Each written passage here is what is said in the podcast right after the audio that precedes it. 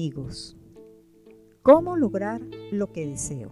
Este es un tema que nos atañe a todos, ya que los seres humanos tenemos sueños, anhelos, aspiraciones, ambiciones, deseos y todos los sinónimos que correspondan a este vocablo. Todos queremos lograr aquellas metas que nos hemos propuesto y que no siempre alcanzamos. Tal vez por no saber cómo hacerlo. O porque somos asiduos a la procrastinación. O simplemente porque la persona no quiere molestarse en salir de su zona de confort. Pero si quiere que cambien las cosas. En relación a esto, Albert Einstein decía, no pretendamos que las cosas cambien si siempre hacemos lo mismo. Y tenía mucha razón.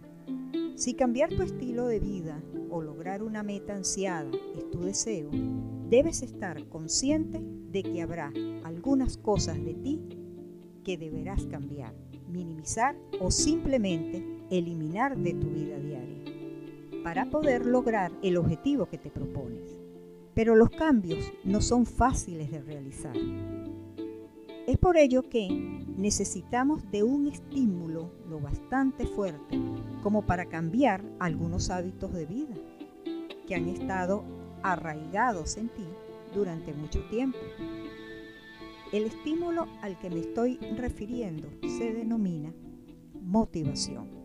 La motivación es la fuerza, el arrojo o la voluntad que brota de nosotros mismos, la cual nos estimula a comenzar a hacer y a seguir haciendo cosas que quizás normalmente no haríamos, con el fin de obtener aquello que tanto hemos deseado.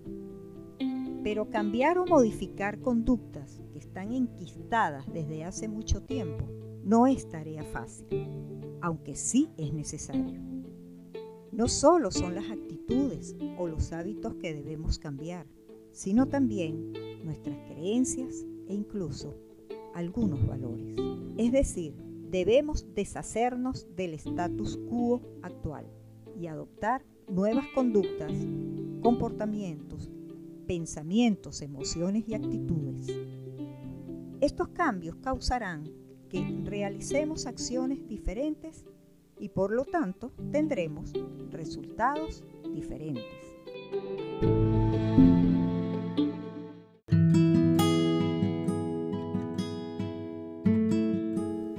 Más, Albert Einstein tenía mucha razón cuando expresó, si buscas resultados distintos, no hagas siempre lo mismo. Existen dos tipos de motivación. La motivación interna, llamada intrínseca, es la que nos impulsa desde nosotros mismos, la que nos hace levantarnos temprano para ir a trabajar o dejar de ver series o una película porque debemos estudiar o hacer algo más importante.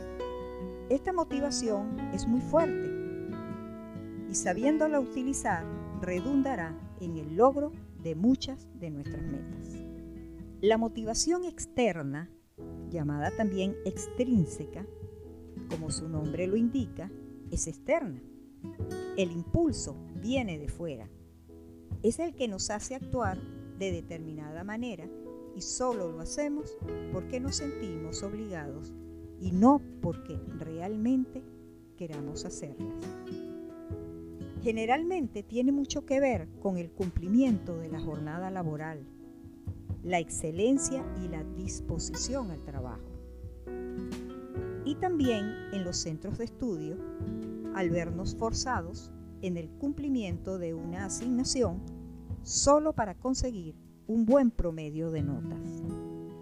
Nos damos cuenta entonces que ambas fuentes de motivación nos impulsarán a hacer ciertas cosas que redundarán en beneficios para nosotros.